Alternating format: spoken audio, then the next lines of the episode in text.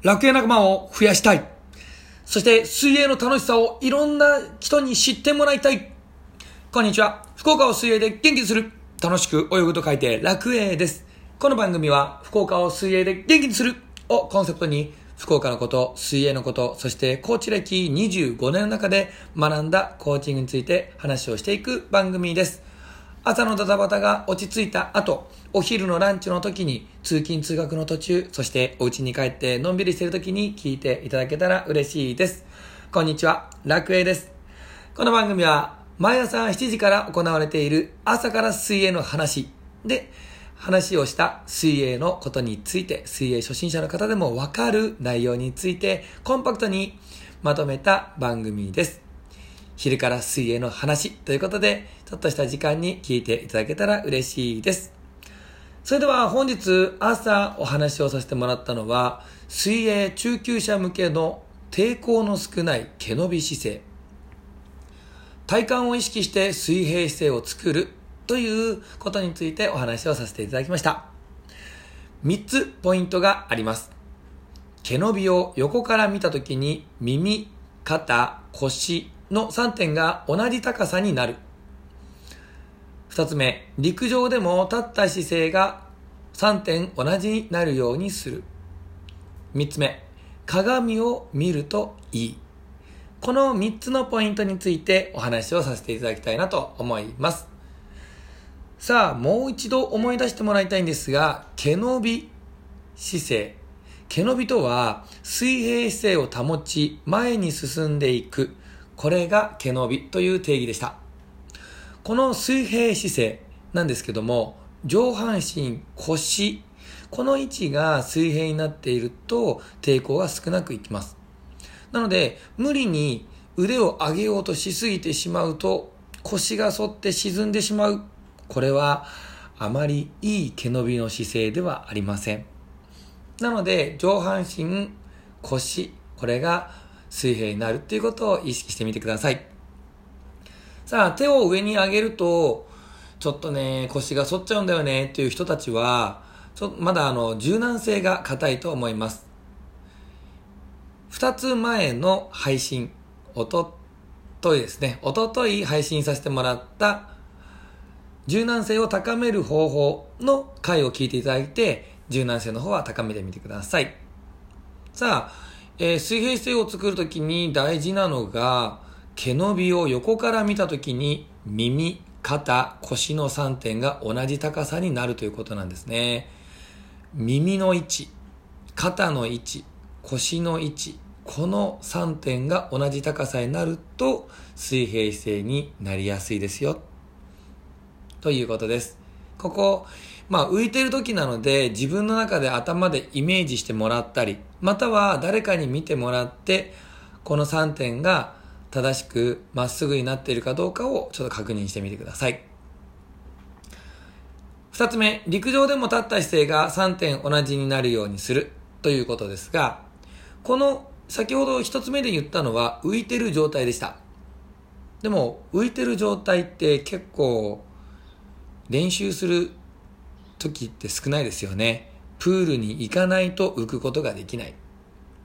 また、浮いたとしても、結構そこにちゃんとできてるのかな、どうかなっていうのが分かりづらい。ということもありますので、陸上で立った姿勢で練習をしてもらうのもすごく大事かなと思っています。では、立った状態で普通に気をつけをして軽くね、手をそあの太ももに添えてもらうような形で立ってください。その時に耳の下に肩が来ているかどうか。肩の下に腰が来ているかどうか。を確認してみてください。どうですか？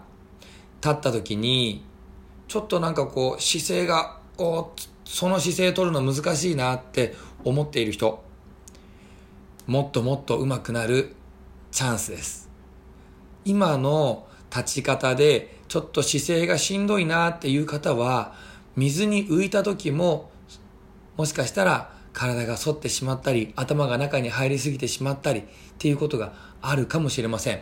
ここを直すだけで水の抵抗を少なくして、そしてビューンとビューンと進みやすくなるかなと思いますので、頑張って練習をしていきましょう。さあ、耳の下に肩が来る。これ、首がですね、例えば後ろにこう下がっている人は、耳の後ろに肩が来るっていうことはできないと思います。または、まあ、体が、体っていうか顔が前に倒れている人も同様です。肩の上に耳が来る。ごめんなさい、逆ですね。耳の下に肩が来る。そのような姿勢を、まず、顎を少し軽く引くような姿勢で作ってみてください。できましたか？そしたら今度は肩の下に腰が来る。んです。腹筋、お腹のところに力が入っていないと腰が反ってしまったりする人も多いと思います。なので少しお腹にキュッと締めるような形で肩の下に腰が来る。この姿勢を意識してみてください。もし難しければ壁に背中をつけてもらって3点が同じになるということを練習してもらってもいいです。また、筋肉がこう固まってしまって、どうしても姿勢が丸まってしまう、うんと、電光線みたいになってしまうとか、反り気味になってしまうっていう人は、ストレッチポールというのはご存知でしょうか？ストレッチポールというものに乗っかって筋バランスを整えるなどの練習をしてもらってもいいかなと思います。はい。このような形で体を少しずつ直していって3点が同じになるようにしてみてください。そして鏡を見たりすること、あとは誰かに写真を撮ってもらうこと、横からですね、撮ってもらうことで自分の正しい姿勢ができているかな、どうかなっていうのを確認することもできます。ぜひ行った後、あ、できてるな、だけではなくて、実際に目で鏡で見て確認したり、誰かに写真を撮ってもらったりして確認をしてみてください。この3点が同じになるっていうことを意識してもらうと、水泳では毛伸びの姿勢の時に水の抵抗を受けづらくなります。また、通常の生活でもこの姿勢をとることによって腰への負担、膝への負担なども軽減されてきますので、歩きやすか、歩歩きやすくなったり、または疲れづらくなったり、腰痛が少し軽減されたりっていうこともありますので、ぜひ練習をしてみるのをお勧めします。